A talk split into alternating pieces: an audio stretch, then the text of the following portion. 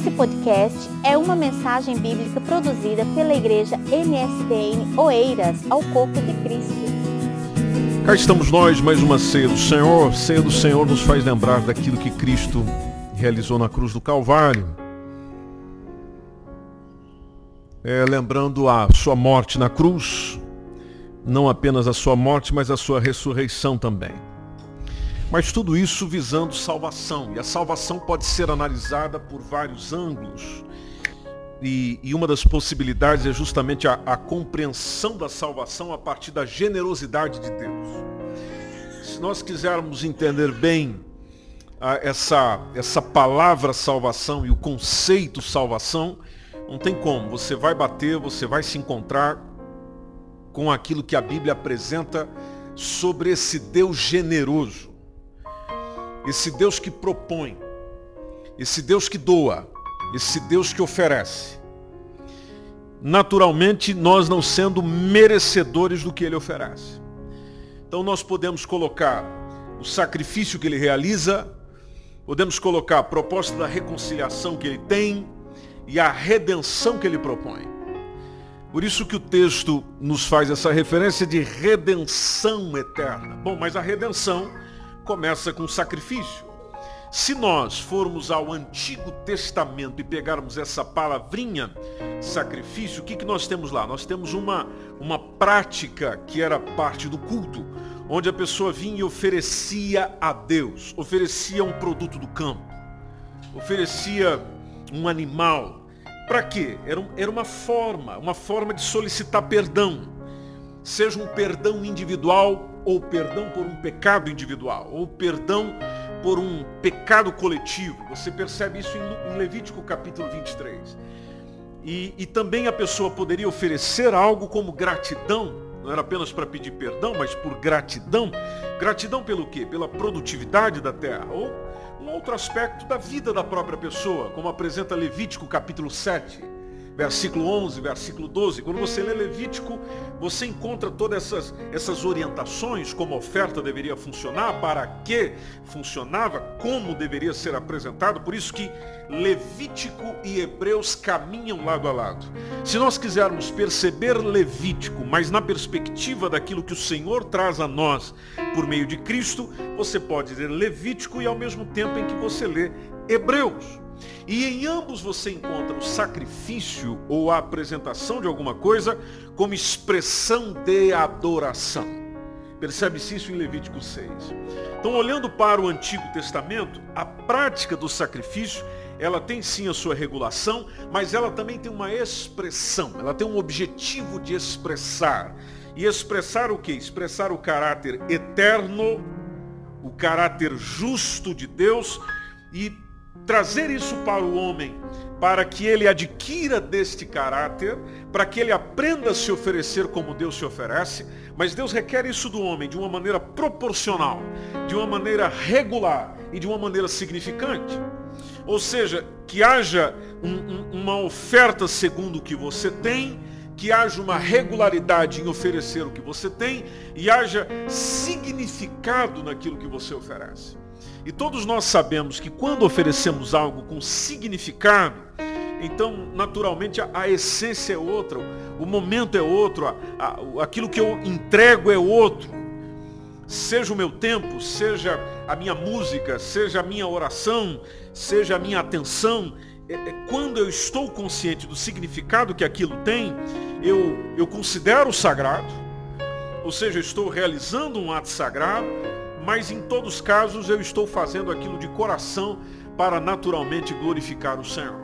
E quando você percebe a, a, a legalidade, a orientação do sacrifício dentro do Antigo Testamento, você vê o Senhor respeitando isso. Primeiro, respeitando o que cada um pode dar.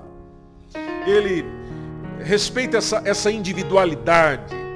E se a gente trouxer para a questão de posses, então, cada um, por exemplo, se tivesse que ofertar dentro dos preceitos da lei, ofertava segundo as suas posses. Porque havia dentro da própria lei uma, uma normatização com relação àquilo que deveria ser sacrificado é, pelos que eram ricos, pelos que eram poderosos, mas também por quem era pobre, quem era necessitado. Ou seja, Deus não deixava ninguém fora. Não deixando ninguém fora, existiria a possibilidade de uma regularidade. Por isso que você olha para Levítico, Levítico 23, por exemplo, e você percebe uma, uma orientação sobre quantas vezes o indivíduo deveria oferecer aquela oferta, aquele sacrifício, ou é, é, as datas. Você olha ali para o Antigo Testamento e você vê muita, muita referência a datas, a calendário de ofertas, a calendários de atividades e de festas, onde as pessoas traziam as suas ofertas e sacrifícios eram ofertados. Tudo isso dentro do Antigo Testamento. E a gente corre para o Novo. Dentro do Novo, o que, que a gente tem? Bom, dentro do Novo a gente tem uma, uma perspectiva totalmente é, diferente, só que pegando aquela essência que vem trazendo o Antigo. Dentro do Novo Testamento, a, a revelação de Deus está na pessoa de Cristo Jesus, ou seja, é uma maneira inteligível de perceber Deus.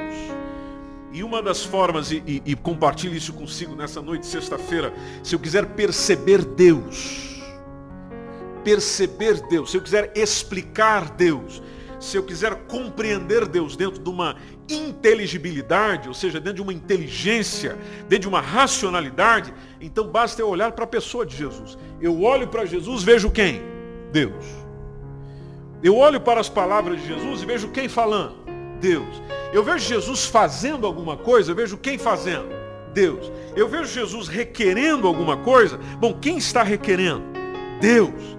Efésios capítulo 3, versículo 19 nos dá essa, essa direção. Bom, no Novo Testamento, esse aspecto do sacrificar, ela entra numa prática associada ao indivíduo, às suas faculdades.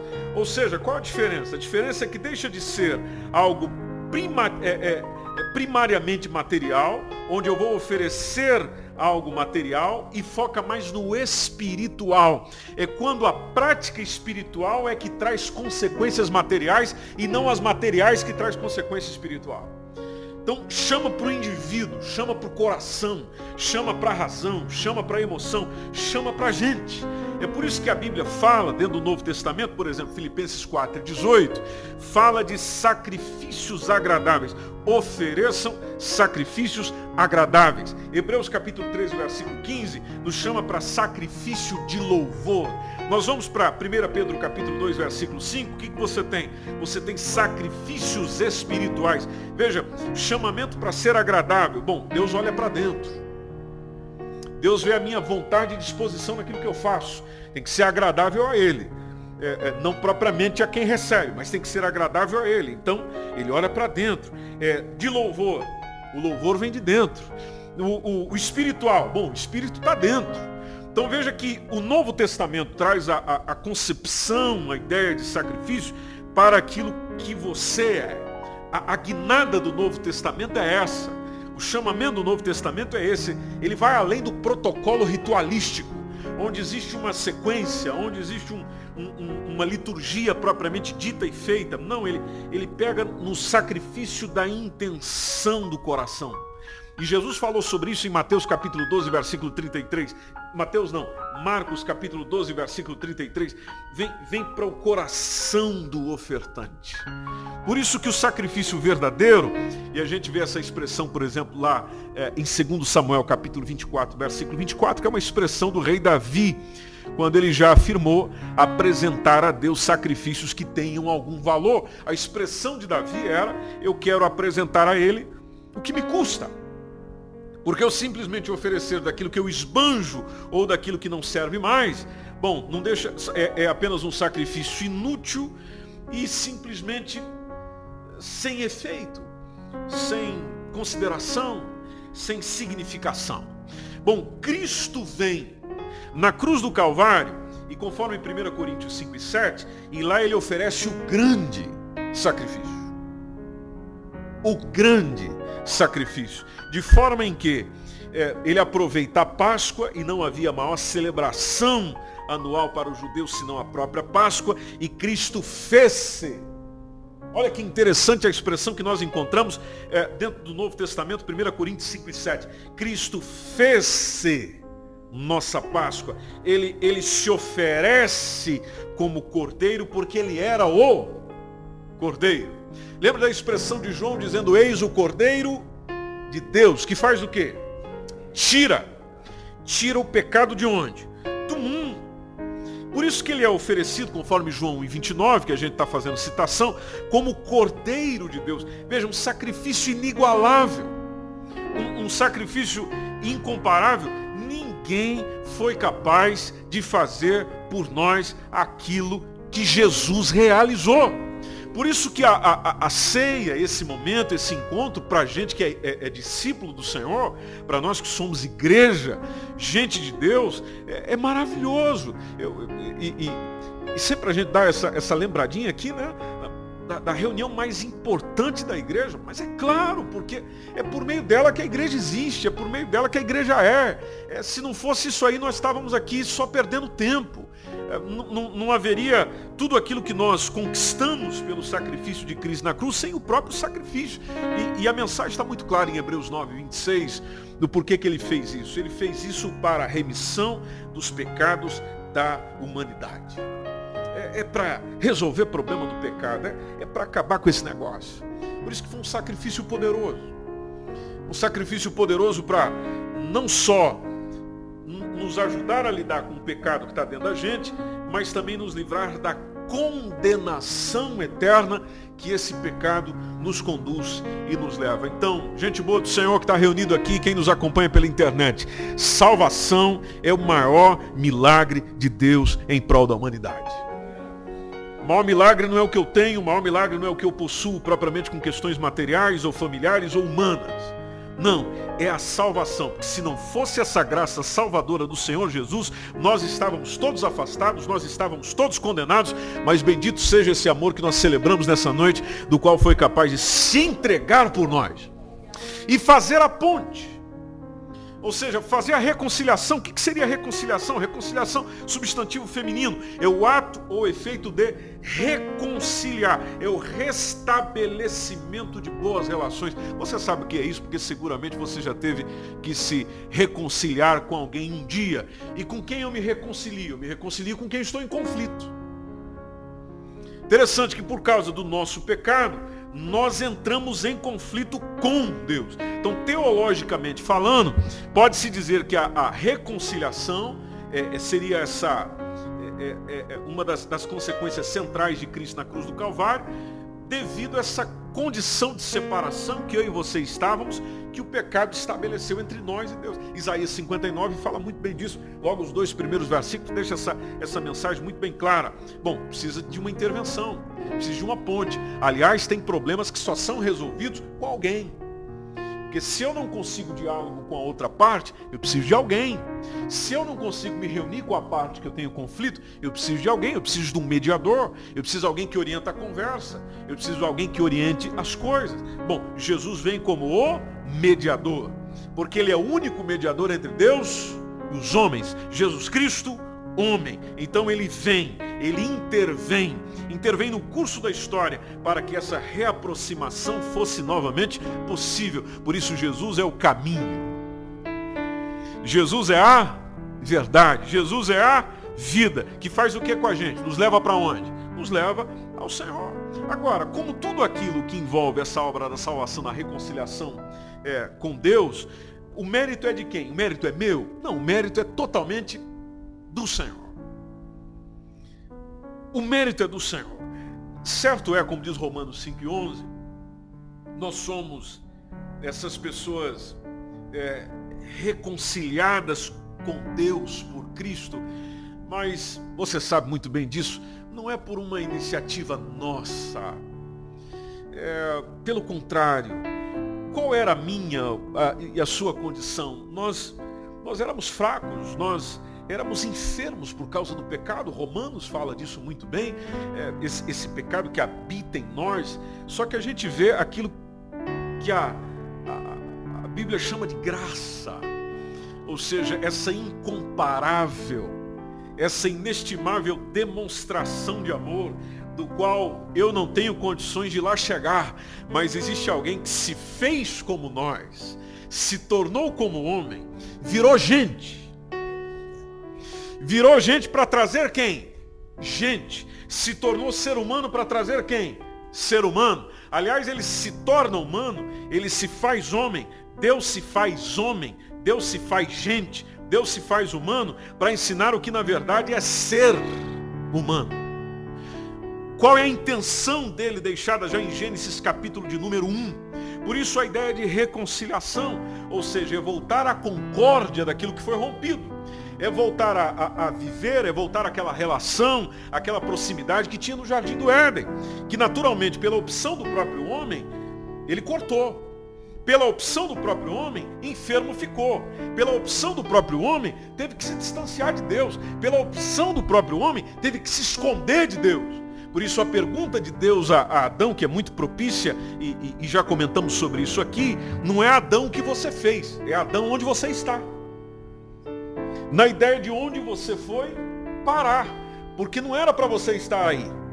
Não é tanta a questão do que você fez, é a questão de onde você foi parar. Bom, o homem foi parar longe, porque os nossos pecados nos distanciam de Deus. Mas lá vem o Senhor e nos traz para perto. Onde ele fez isso? Ele fez isso na cruz do Calvário. Você pode repetir isso comigo? Ele fez isso. Ele fez isso na cruz do Calvário.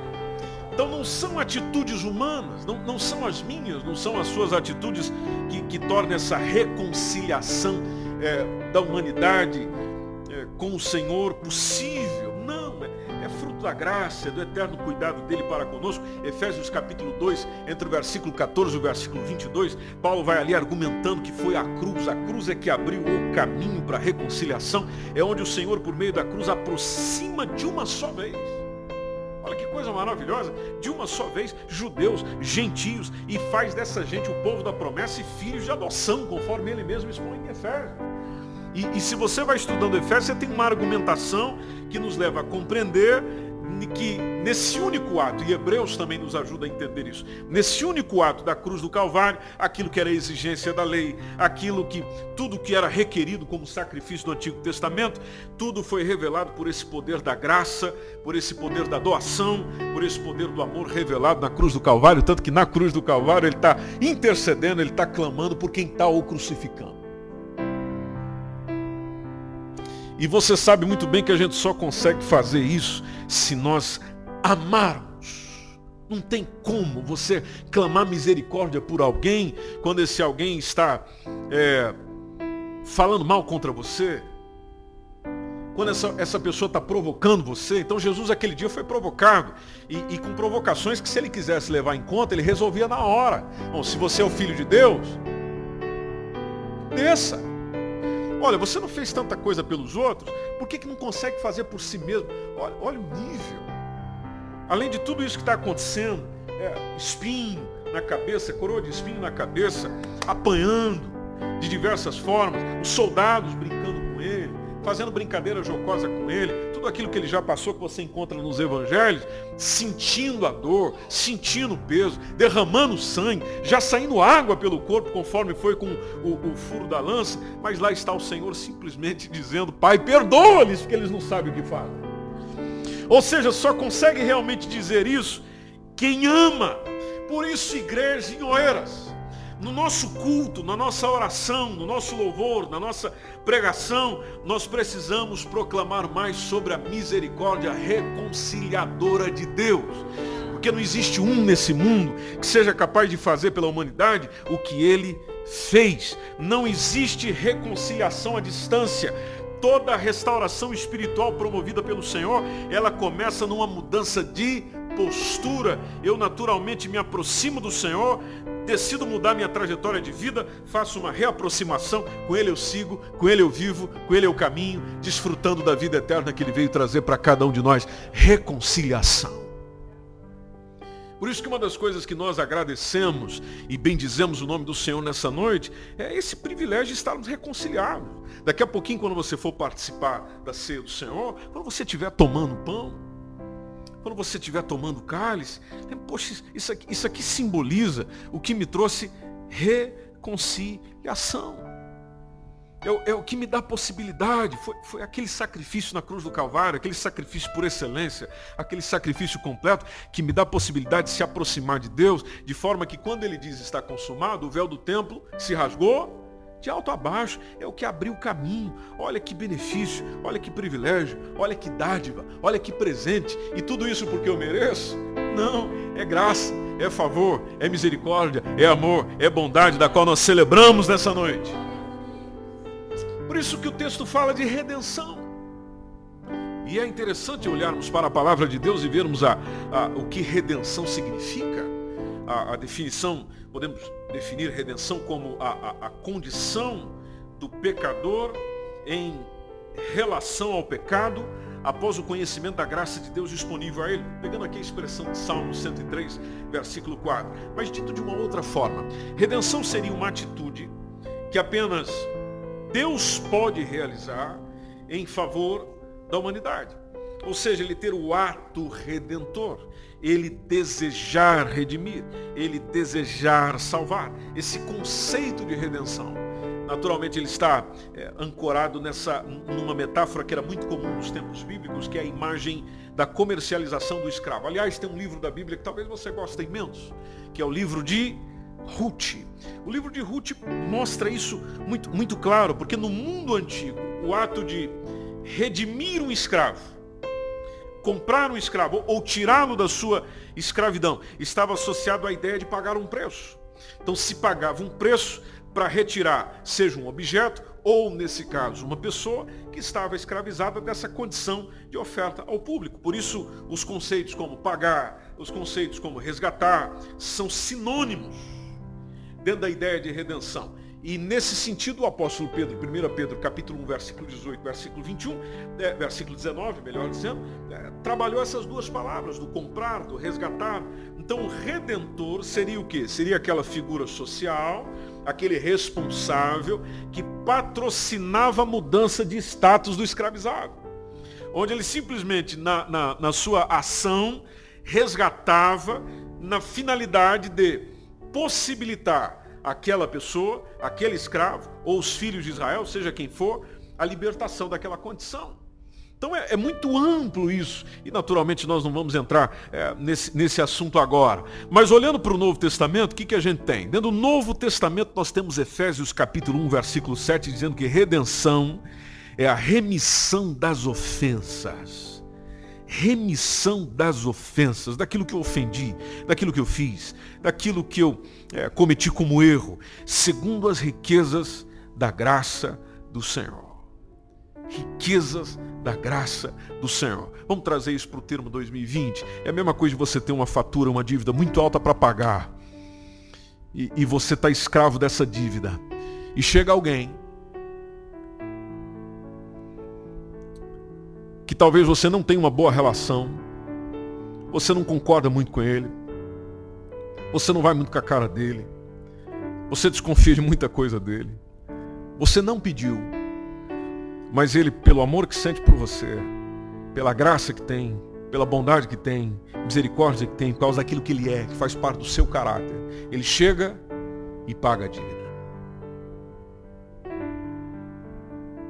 Ele chega e paga a fatura com IVA, com juro. O que é que você faria para uma pessoa dessa? O que é que você faria para uma pessoa dessa? Uma pessoa que chegasse e te salvasse de uma condição escravizadora. O que, é que você faria? Você não ia considerar essa pessoa? Você não ia valorizar essa pessoa? Quando dissesse o nome dessa pessoa, você não ia dar o devido respeito. Quando comentasse sobre essa pessoa e alguém falasse mal dessa pessoa, você não ia entrar defendendo ela, dizendo, não, peraí, alto lá, alto lá. Não era isso que você faria. A sua estima por ela não seria grande, elevada. É a mesma coisa, igreja do Senhor Jesus, que nós devemos ter por aquele que é o nosso Senhor, Salvador remidor, porque o que, que ele fez? Ele fez aquilo que a Bíblia chama de sacrifício vicário. O que, que é o vicário? É o substituto. Então quem é que tinha que estar na cruz? Eu. Quem é que foi para a cruz? Ele. Ou seja, ele toma o meu lugar, ele se oferece em nosso favor para nos garantir o quê? Salvação. Salvação. Por isso que essa, essa essa consciência, essa mentalidade precisa estar na nossa vida, precisa estar sendo relembrada precisamente naqueles dias que bate um desânimo. Você desanima com a igreja, você desanima com o irmão, você desanima com isso, você desanima com aquilo, e vai desanimando e, e vai perdendo foco e, e vai desorientando. E, olha, eu vou deixar desse negócio todo. Só que esse negócio todo, às vezes, na prática, para nós é, é Cristo. Nós deixamos de Cristo, abandonamos de Cristo, abandonamos a Cristo, melhor dizendo, desprezamos a Cristo e esquecemos o que Ele fez por nós. Ele se ofereceu em nosso favor. Se você fizesse isso com uma pessoa, você seria chamado de ingrato, de ingrata. A mesma coisa eu e você fazemos com ele quando desprezamos isso, quando ignoramos isso. E atenção, é, veja que nós lemos lá no texto inicial que fala de redenção futura. Uma, uma redenção que ganha uma perspectiva de eternidade. Veja, tem uma, tem uma dupla repercussão na redenção. Onde a gente tem essa, essa, essa redenção nos alcançando no momento imediato, no momento presente. Por isso que hoje nós podemos nos declarar redimidos, salvos, eu estou salvo, santo em Cristo Jesus, só que tem um outro detalhe interessante, ela aponta para o estado eterno. Porque a vida não encerra com a morte. Amém? A vida não encerra com a morte. Então ela, ela aponta para o estado eterno também, onde a nossa condição final, nossa condição de eternidade é salvos. E salvo do quê? Salvo de todo sofrimento, salvo de todo sofrimento dessa vida e de você passar eternamente com o seu Salvador no céu, que é o nosso maior desejo, é o maior desejo do nosso coração. Por isso, quando Jesus chega lá em Mateus capítulo 26, versículo 26, leia esse texto com você e a gente vai para o momento da ceia do Senhor, quando ele uh, reúne com seus discípulos para instituir esse momento. E ele chega e diz no versículo 26, que enquanto eles estão participando da Páscoa, Jesus toma o pão, Jesus abençoa Jesus parte o pão. Jesus entrega aos seus discípulos e disse, tomai e comer, isso é o meu corpo. Aí ele toma o cálice, ele dá graças, ele diz para os seus discípulos, bebei dele todos, isso é o meu sangue. É o sangue do Novo Testamento. Ele é derramado por muitos. Para fazer o quê? Olha lá, remissão, redenção, resgate. Remissão dos pecados. E digo-vos que desde agora eu não beberei deste fruto da vida até aquele dia em que o beba de novo convosco no reino de meu Pai. Que é o maior desejo do nosso coração. O apóstolo Paulo, quando falava sobre esse assunto à igreja em Corinto, 1 Coríntios capítulo 11, Vamos lá, caminha comigo no texto, versículo conhecidíssimo, a partir do versículo 23. Eu recebi do Senhor o que vos ensinei. Então ele repete aquilo que está nos evangelhos. Senhor Jesus, na noite em que foi traído, toma o pão. Dá graças, parte o pão. Tomai, comei, isso é o meu corpo que é partido por vós. Fazei isso em memória de mim. Pega o, o cálice, toma o cálice. Esse cálice é o novo testamento do meu sangue. Façam isso. Façam isso. É por isso que a igreja se reúne para isso regularmente. Façam isso. É, é, intenção dele, é desejo dele. É para não esquecer. Até porque você sabe muito bem, se a gente não voltar, se a gente não revisitar alguns conceitos importantes do Evangelho, da, da vida espiritual, da caminhada espiritual, a gente acaba esquecendo. Então, façam isso. É, é para não esquecer disso. Façam isso. Em memória de quem? De mim. Todas as vezes que vocês estão comendo esse pão, todas as vezes que vocês estão bebendo esse cálice, vocês estão anunciando o quê? A minha morte. Vamos colocar na primeira pessoa, a minha morte. E vocês vão anunciando isso e fazendo isso até que eu venha. Claro que quando ele vier, aí acontece aquilo que ele mesmo disse, nós vamos participar juntos. Portanto, aí é onde entra na seriedade da coisa. Qualquer pessoa que come esse pão, bebe do cálice do Senhor indignamente, é culpado do corpo e do sangue do Senhor. Por isso ele chama para o exame. Examine-se. Examine-se. Olha para você. Olha aí para dentro. Olha como é que você está. Olha lá, pega a parte do sacrifício dentro. Pega a parte da reconciliação. Você está reconciliado com Ele mesmo? Você tem comunhão com Ele? Você tem vida com Jesus?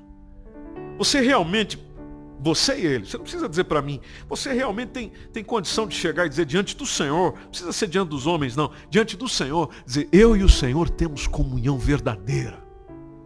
Não é ritualística, não é cabalística, não é negócio de vir para a igreja na sexta, vir para a igreja no domingo, vir para a igreja na terça, vir participar disso e participar daquilo, estou envolvido nisso, estou envolvido naquilo, vou na oração não sei do que, e é isso aí. Não, existe realmente comunhão com Ele, vida com Ele, você é carne e sangue com Ele. De forma que dentro do seu interior, o seu maior desejo do mundo é ser semelhante a Ele. O seu maior sonho é se encontrar com Ele. A sua maior esperança é realmente viver com Ele. Então examine-se a si mesmo. Interessante ele dizer, e assim coma. Ou seja, coma examinando. Assim, examine-se. Coma do pão. Beba do cálice. Não, não perde a análise. Não perde o olhar para dentro de si mesmo. Não, não, perde aquilo que está acontecendo dentro de você. Não, não perde a, a, a, elevação da sua fé, o fundamento da sua fé. A, a, razão inicial, a razão conclusiva e a razão do meio. Do autor e consumador da nossa fé. Não perde isso. Examine-se. Aí você come o pão. Aí você bebe o cálice. Porque daí quando pega o pão e quando bebe o cálice, o sentido é outro. A significação é outra tomando o contexto do Antigo Testamento junto com o Novo, há significado no sacrifício, há significado na adoração, há significado na entrega, há significado no momento. Então examine-se e assim coma, porque aquele que come e bebe indignamente, ou seja, sem essa análise, sem esse envolvimento, sem essa comunhão, simplesmente está comendo e bebendo para a sua própria condenação. Por isso você não deve se assustar se alguém sabe da sua vida alguma coisa e vê você participando da ceia. E olha para você e diz, você não deveria estar participando. Não, isso tem que vir mesmo do Senhor, uma comunicação do Senhor. Porque simplesmente se o Senhor me comunica dizendo você não deveria participar da ceia, porque você não está tendo comunhão comigo. Nossa comunhão já acabou há dois meses atrás. Lembra aquilo que você ainda não resolveu? Lembra aquela situação que eu estou pregando, eu estou anunciando, eu estou usando meus profetas, meus é, ensinadores, minha gente, eu estou falando contigo por meio de uma canção e você não resolve, você não faz, você não se entrega, você não se humilha. Já percebeu que na nossa oração a gente não se conecta? Você não consegue sentir a minha presença, você não tem a minha paz. Aliás, quando fala da minha volta, você sente medo, você não sente alegria. Aliás, quando se refere à minha palavra, você despreza, nossa comunhão não vai bem. Então, se simplesmente você participa da ceia, você está só participando para a sua própria condenação, não discernindo o corpo do Senhor, não entendendo o que aconteceu na cruz, não entendendo para que ele se entregou, não entendendo o que ele realizou e não entendendo o que é a igreja. Porque a igreja é o seu corpo. Então você não está entendendo nada. Você está comendo e bebendo para ser condenado. Mas a culpa não é minha, a culpa é sua, diz o Senhor. É você que não consegue nem examinar a si mesmo, apesar de saber como se examinar. Apesar de olhar para a minha palavra e saber para o que você deve considerar. Por isso que o texto diz no versículo 31, é por, no versículo 30, é por causa disso, é por causa da falta desse comportamento, é por causa da falta desse envolvimento, que tem gente dormindo entre nós. Tem gente fraca espiritualmente entre nós. Tem gente doente espiritualmente entre nós. Por falta de autoanálise. Analisa a vida dos outros, mas não analisa a si mesmo. Observa o comportamento dos outros, mas não observa o seu comportamento. Quer olhar o coração do outro, mas não consegue olhar para o seu próprio coração. Logo, isso me deixa fraco, isso me deixa doente, isso me deixa ruim e eu duro. Eu duro no meio da igreja, dormindo. Com a igreja, dormindo. Ouvindo a palavra do Senhor, dormindo. Virá o Senhor para buscar a sua igreja e eu estarei dormindo. Perderei a voz do noivo, o ressoar da trombeta, não por falta de aviso, mas por falta de consideração ao aviso que eu recebi. Por isso, no versículo 31, se nós nos julgássemos a nós mesmos, não seríamos julgados. Se a gente tivesse essa prática mais comum conosco mesmo, não passaríamos pelo julgamento da condenação eterna. Mas quando a gente está sendo julgado, quando a gente está sendo analisado, quando pegamos a palavra do Senhor, como estamos ouvindo nessa noite, não só nessa noite, tudo aquilo que o Espírito Santo já ministrou ao teu coração nessa semana, de diversas vezes e de diversas maneiras, quando a gente toma tudo isso, nós estamos sendo repreendidos pelo Senhor com a intenção de não sermos condenados com quem? Com mundo. Ou seja, salvação, redenção, remissão é nos retirar dessa condenação que o mundo vai caminhando por aí. Por isso ceia é uma coisa maravilhosa? É. Tem um significado excelente? Tem. Mas a minha responsabilidade ao aproximar de uma mesa como essa é enorme. E eu preciso considerar isso. O Senhor Jesus não está brincando com ninguém. E naturalmente também não quer que nós estejamos brincando com Ele. Isso é coisa séria. Nós não somos chamados a ter é, vivências religiosas, nós somos chamados a viver a verdadeira religião. Religião, religare, reconciliação, comunhão, vivência, proximidade, intimidade, relacionamento. Onde a gente consiga dizer como Paulo, já não sou eu quem vivo. Sabe o que está acontecendo comigo? É Cristo que vive em mim. É possível chegarmos nesse nível. Não depende de mim. Para que você viva isso, não depende de mim. Para que eu e você vivamos isso, depende de nós. Por isso meu convite para você nessa noite de sexta-feira é, irmão, irmã, sai desse culto diferente, por favor. Sai desse culto com uma pegada diferente na tua vida, na tua caminhada espiritual. Não fica assim não. Não fica assim não, você está perdendo tempo. Você está tá desprezando o melhor que Deus te ofereceu, que é o seu filho. Está jogando ele fora. Está afrontando ele. Hebreus capítulo 6 deixa muito bem claro com quem afronta ele, com quem despreza ele. Não faz isso não. Hoje o Espírito Santo fala consigo mais uma vez. Mais uma vez. Não faça isso. Leva a sério. Pega isso a sério. Cumpre isso a sério. Desenvolve a tua caminhada com o Senhor. Desenvolve a tua caminhada com o Senhor. Você não depende de ligação do outro irmão para fazer isso, da ligação do pastor para fazer isso, da visita do irmão para fazer isso. É claro que é bom, é agradável, ajuda, mas você não depende disso. A única dependência tua tem que ser dele, porque a tua vida é dele. Quem te redime é ele. Quem te comprou e quer te salvar é ele. Quem derramou o sangue é ele. Por isso que nos dias onde você não se sentir assim tão animado, é preciso voltar para a cruz. É preciso voltar a cabecinha lá na cruz. Lá naquilo que ele fez na cruz do Calvário. E deixar o próprio Espírito Santo ir trabalhar no nosso coração. Mostrar o valor que a gente tem. E como a gente pode também valorizar tudo isso por meio da vida que a gente vive.